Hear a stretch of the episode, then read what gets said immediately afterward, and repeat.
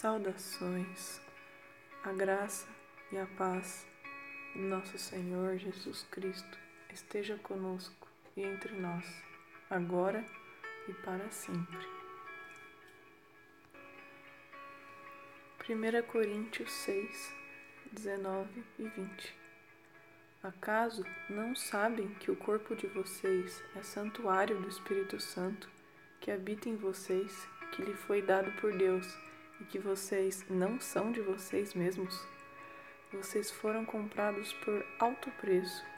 Portanto, glorifiquem a Deus com o próprio corpo. Há uma profundidade enorme nesses dois versículos enorme. Fomos comprados por alto preço, que foi o sangue e o corpo de Cristo Jesus. Como ele diz, em Lucas 22, na sua santa ceia, quando diz: Comei, este é o meu corpo que foi oferecido em favor de vós. Fomos comprados por altíssimo preço, o sangue de um cordeiro imaculado, de um Cristo. Devemos e temos a responsabilidade de honrar ao Senhor com o nosso corpo que é o templo onde ele habita e faz morada, e pode nos usar como um instrumento da sua paz. Nossas células, nossa mente, nosso coração, nossos órgãos, tudo precisa procurar estar numa sintonia, numa harmonia adequada, como um instrumento musical, como uma harpa que toca uma canção para que Ele, que é digno de toda a honra e toda a glória, que nos comprou por altíssimo pre preço, possa fazer morada em nós, possa encontrar em nós um vaso receptivo da Sua glória. Portanto, cuidemos do nosso corpo, cuidemos do nosso corpo porque não somos de nós mesmos. E ainda em 1 Coríntios 12, 12 diz: Pois assim como o corpo é um e tem muitos membros, e todos os membros do corpo, embora muitos, constituem um só corpo, assim também é Cristo. Em um só Espírito fomos batizados, todos em um só corpo, quer judeus, quer gregos, quer escravos, quer livres, e a todos nós foi dado de beber num só espírito.